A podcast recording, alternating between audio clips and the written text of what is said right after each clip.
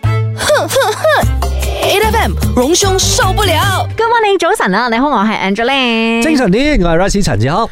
大家好啊，我系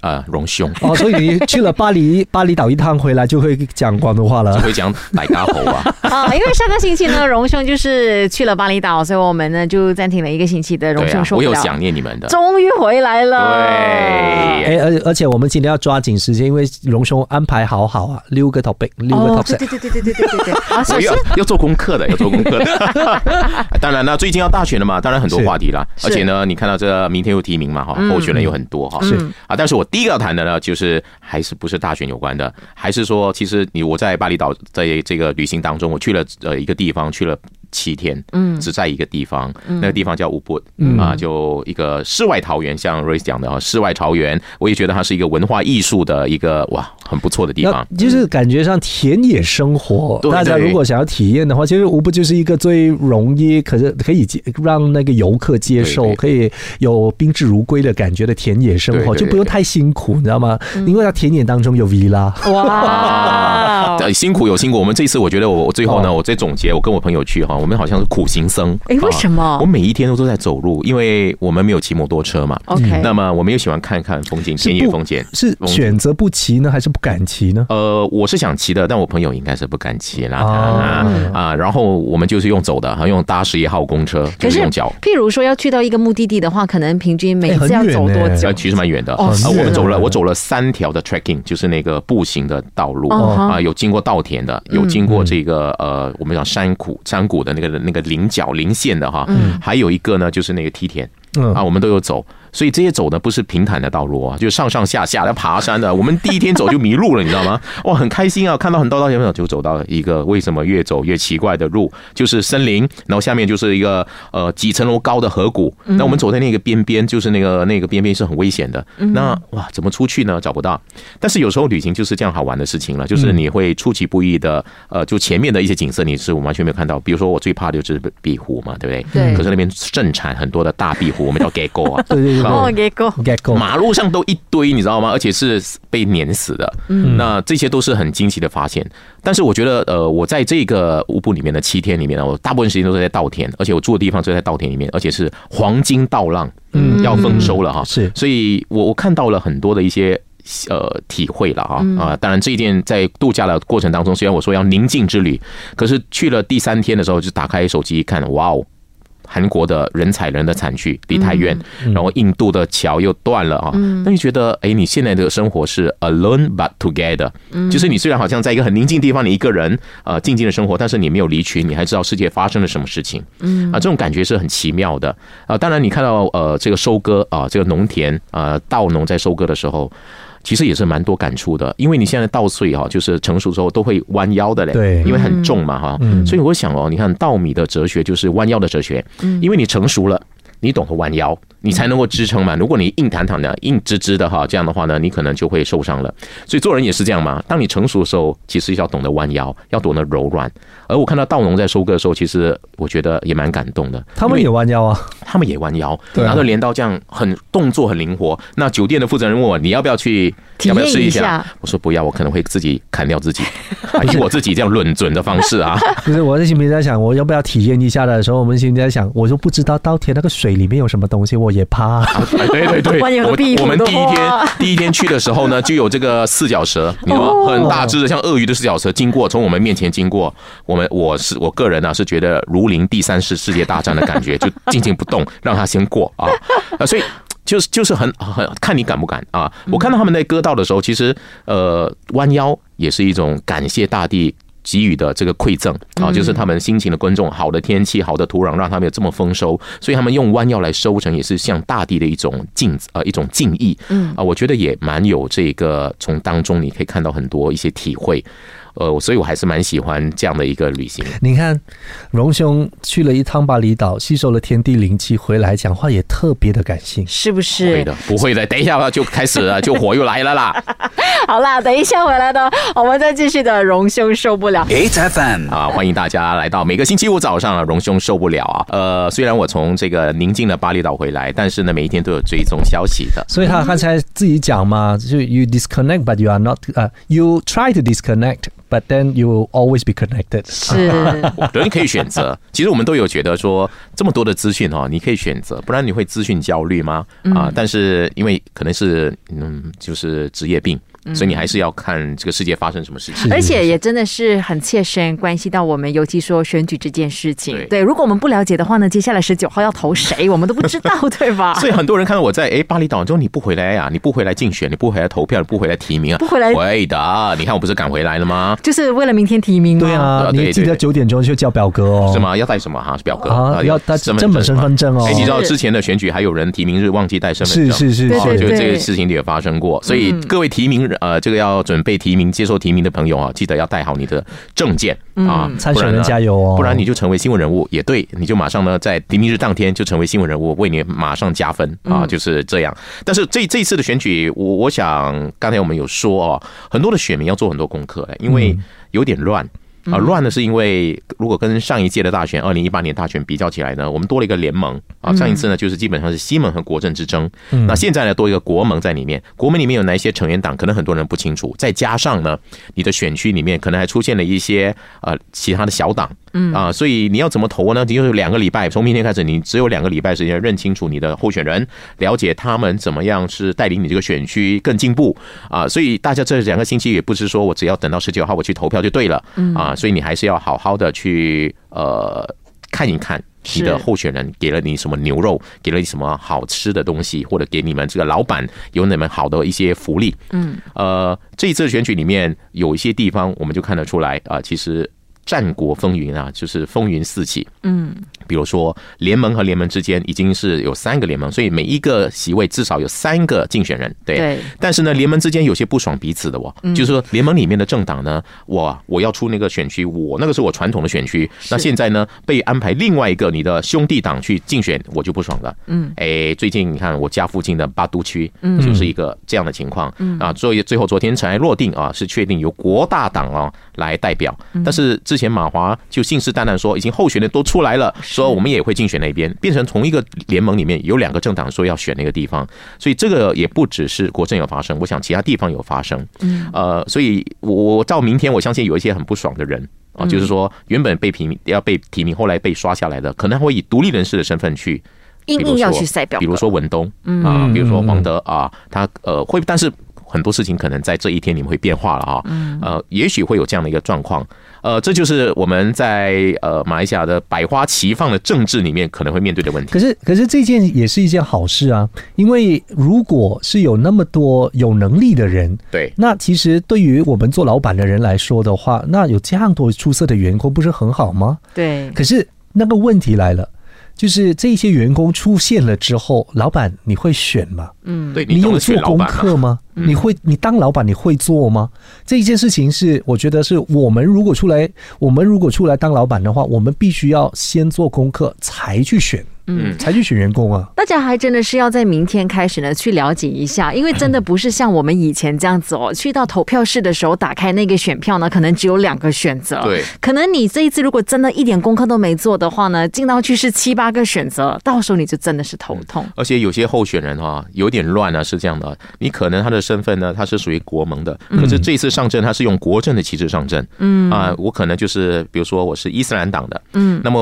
呃伊斯兰党不派我上阵，嗯，现在呢哦对乌统派你上阵，嗯，哇，好乱呐、这个你们不是敌对的吗？怎么会挂着对方的旗帜？你去选票说啊这个，然后戴了那个老花眼镜看了几次，为什么还是我明明知道你是月亮的 啊，对那怎么现在变成了乌统呢？啊，这个情况有的有发生的啊，所以呢，接下来呢，大家在选的时候呢，千万千万要对自己说一句话：什么事情都可能，everything 啊，Malaysia b o l e 所以你要 你要相信你眼前所看的一切。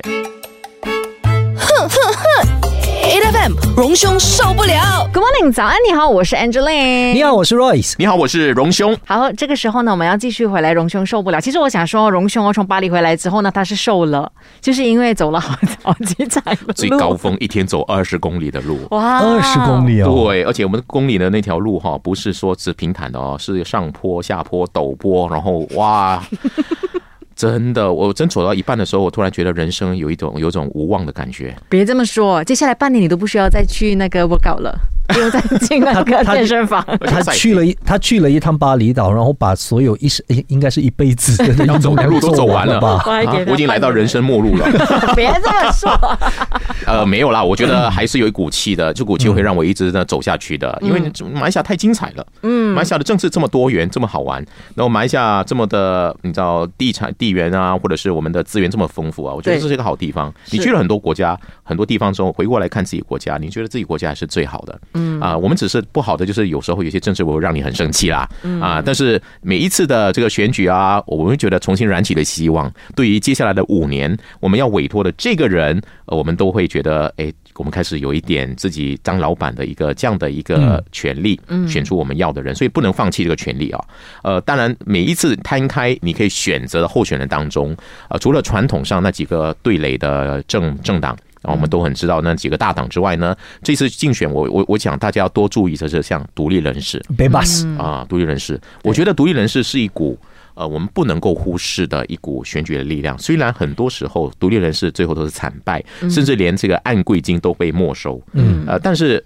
我觉得有些独立人士出来呢，也让我们这个政治啊多了一个选择。啊，因为我们传统上嗯那几个联盟、那几个政党提出来的政见，或者是他们整个的政纲哦，都是大概都已经很久了，甚至没有变的。比如说要稳定，不要呃不要要稳定，不要乱啊，这样的一些条呃这样的一些政纲。但是如果独立人士，他可能会有一些你会觉得啊，他是不是小丑来的？为什么讲话这么奇怪的？但是他会让你可能有不同的一些思考的空间。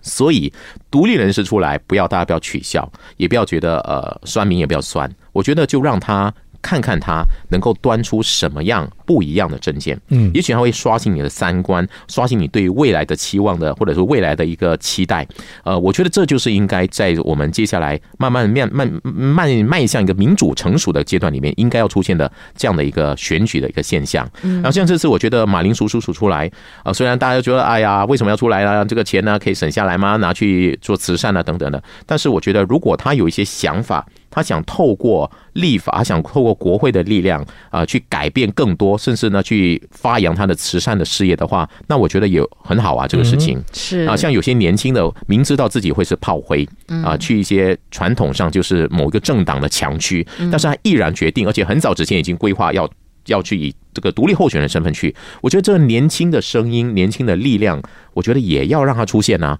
那如果他真的我们把他送进国会的话，是一件好事。我们国会不会再看那几位老人家在那边整天侮辱女性、侮辱种族，然后没有事情。然后我们看到一个新的一些观点啊，一些不同的一些想法进去，它真的会让我们国家不同。嗯啊，我觉得这个呢，我们对独立人士要多宽容一点，甚至要好好去研究他的这个提出的政见是什么，给他一个机会。当然，我觉得其实在，呃我们很多的候选人当中哦，其实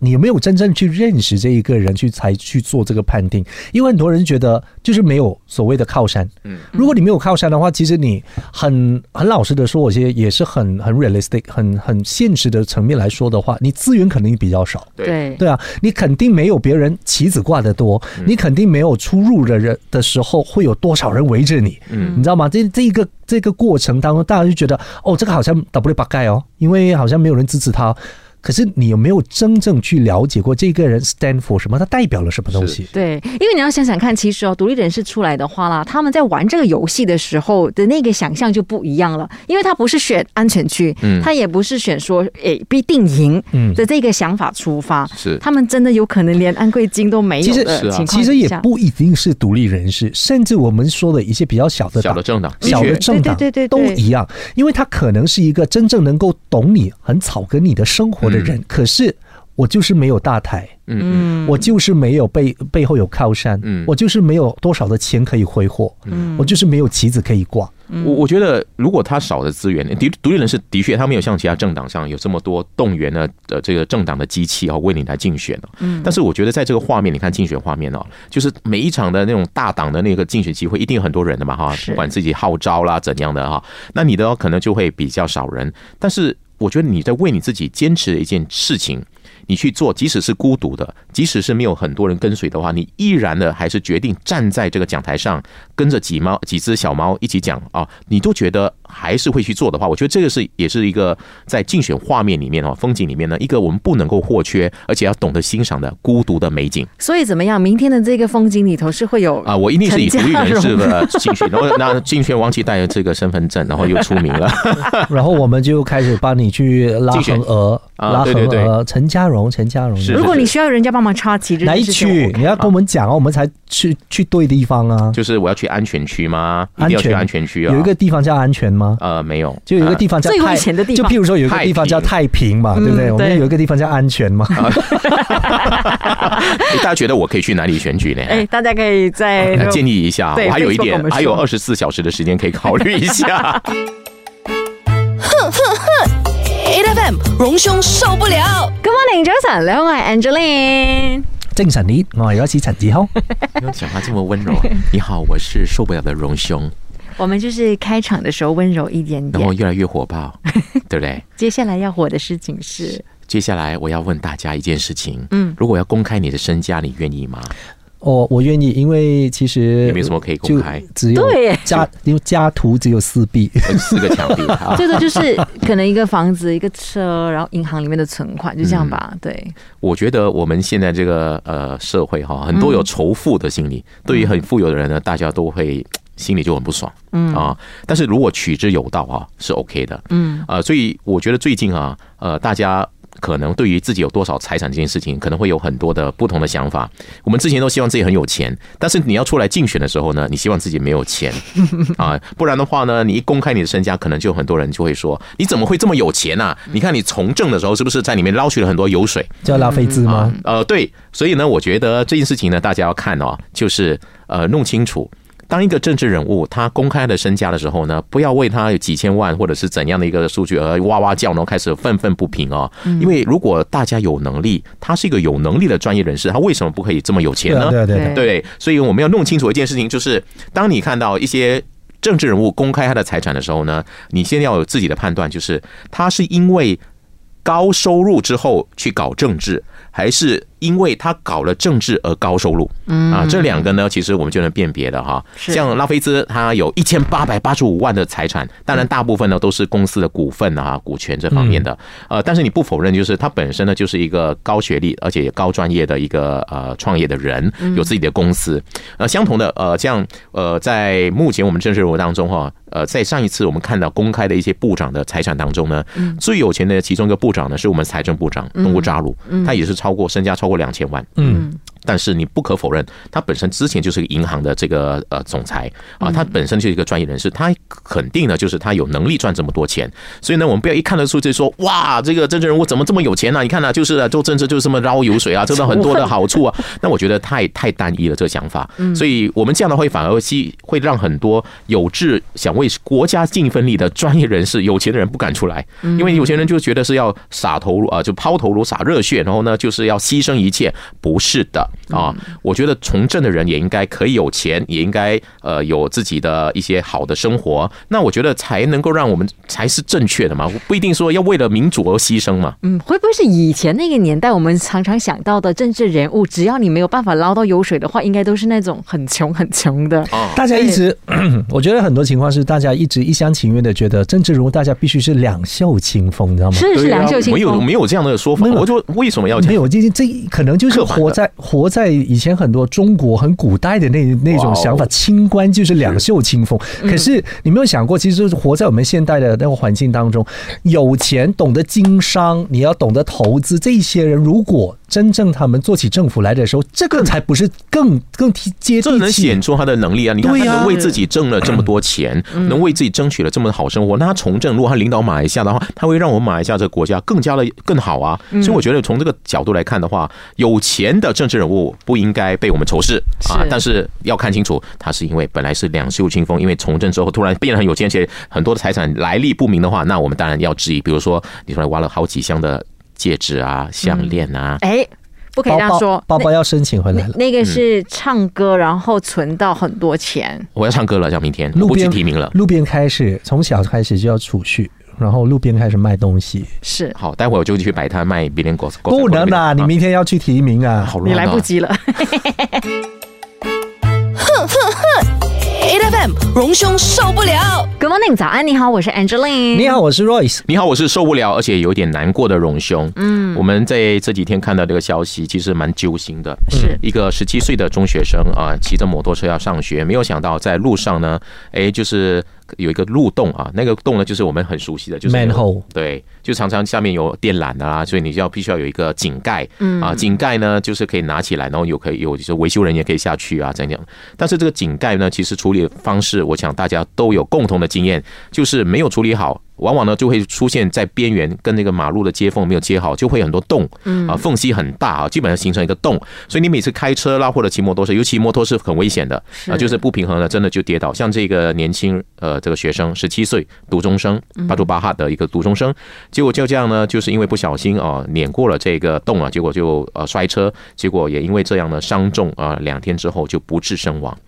呃，大家看到的是一个年轻的、充满前途的一个生命的陨落。嗯，它的陨落其实很可惜，就是一些不小心，我们公共单位没有很好的去处理这个地上的一些问题，而造成了他的这样的一个情况。嗯，所以呃，大家除了觉得呃为他的家人感到难过，尤其看到妈妈写下的那一段话对，我想很多做妈妈的心里面呢都有同感，就是自己孩子十七岁青春正茂，正要展开人生最美好的年华的时候呢，就一场这样的一个小小的一个这样的一个疏忽，而造成他生命的一个失去，我想大家就会难过的。但是我觉得不能够让这个年轻的生命就这样哈、就这样离去，而大家呢只是哀叹。我们应该要追究到底为什么这个事情会发生，这些井盖、这些我们说沟沟渠啊等等这种这种呃盖哦，它有时候呢就是因为人为的疏忽而造成了一些公共上的一些意外。嗯，我们之前有说过。有一个人啊、呃开着车子晚上啊、呃经过了一个道路，结果有一个窟窿，窟窿呢这样碾过去的时候呢，轮胎就爆了，而且呢伤害他的轮轴，他就告一举告上了这个市议会，结果成功了。虽然呢成功的呃索取的费用是三千块左右，但是我觉得最重要的是。我们要去发挥我们应该作为人民、作为纳税人应该要有的权利，就是你们公务、我们公家的单位做的不好的话，你应该要申请啊、这个赔偿。是当然，我觉得我们不能够再挽回这边年轻人的生嗯命，他已经牺牲了，但是我们不想再有下一次再看到这样的事情发生。嗯应该是说，同样的问题必须要得到重视吧？对对对，这个事情也不止一次哎、嗯对你在过去的话呢，我们也看看到多少人只是没有成为新闻的人物，嗯，就是可能就是呃摩托翻啦，然后受伤啦，车子爆胎啦等等的情况。所以基本上我们在看到在报纸上面还是网站上面的这个这条新闻下面，其实很多人在 tag 谁，除了在 tag JKR 嗯之外，就是 tag k a r i j a m a l u d i n 对，希望他去那边骑个脚踏车跌个倒，然后呢就能够获得 JKR 的重视，对吗？但是其实真的问题不是当前的这个洞有没有铺好，重点是他们在处理这件事情的时候，能不能够百分之百的做好一件事，就是对不能够就是随随便便，马马觉得说虎虎的啊马马虎虎哎、的。我最讨厌的事情是我家外面哦，嗯每次呢，哦，铺了路很平坦，很好走啊。过了几个礼拜啊，比如说某一家电讯公司啊，就把那个井盖拿起来，上面修理一下，或者牵个电缆，然后盖回去，没有再填补了，就直接盖上去，然后周边就成了一个窟窿。你的马路呢，就变成又是坑坑洞洞的。大家好像没有很好的去负责任，就是你没有把它呃完璧归赵，就是把它完美呃就完好无损的把它回复过去，很可惜的。那那今天也就聊到这里了哈，我们等一下还是会有继续的这个关于大选有关的新闻要跟大家一起去探讨的。是的。今天我们荣兄受不受得了吗？现在呃，我希望自己瘦一点啦，但是呢，接下来政治的东西呢，还是有很多受不了的。我们继续看下去。守着 A F M。每逢星期一至五朝早六點到十點，N F M 日日好精神，Rise 同 Angelie 準時帶住啲堅料嚟健利。